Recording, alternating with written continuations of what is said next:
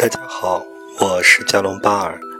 这次的节目，我们来继续上次那个午睡中梦到很多梦的女孩的梦。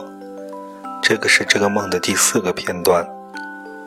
梦境是这样的：走着走着，大路不见了，电动自行车也没有了，小路出现了。这个路还算笔直。我们走出去，打开门，这里的门是破旧的，好像是小时候外婆家的一个房间的门。就看到了大路，但路边有一辆车。我们刚走出来，车喷水了，水很大。我瞬间把我妹妹护在怀里，心里又甜蜜、自豪，也有尴尬。我在想，哈哈，就算你有男朋友了，我还能依然保护你。尴尬是，无论多亲近的人，我都不习惯以这样的姿势拥抱亲近，除非周围环境有前奏、有氛围，让我先放松，并且融进去，否则我不能接受与任何其他人或者任何单位亲密亲近的行为举动。下面我的解释就是这样的。这个故事在继续，你选择了最终的生活方式。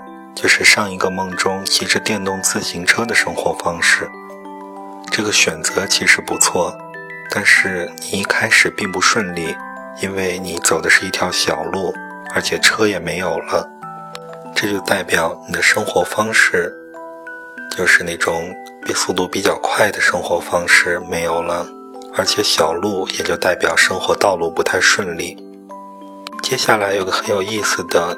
意象就是梦到了外婆家的门。梦中一般外婆家就是代表着童年时候的事情，而门是两连接两个场景的一个物品，这就代表你开始回顾童年对你的影响。你发现最开始的时候童年是过得挺顺利的，因为一开门就看到了大路，这个可能就是代表你小时候。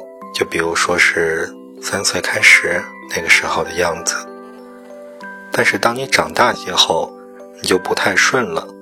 这里的长大些可能是从幼年到童年，就比如七岁左右。这时候你可能你的父母会经常把激烈的情绪发到你和妹妹的头上，因为梦中车突然开始喷了很大的水，水在梦中一般代表情绪。那么很大的水就代表激烈的情绪，因为而且是突然的。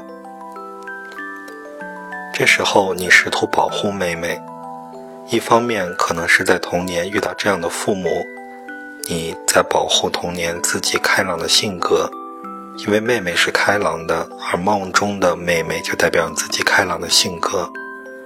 另一方面，你可能现实中确实有这样的经历。就是当时也叠加了童年保护妹妹的经历。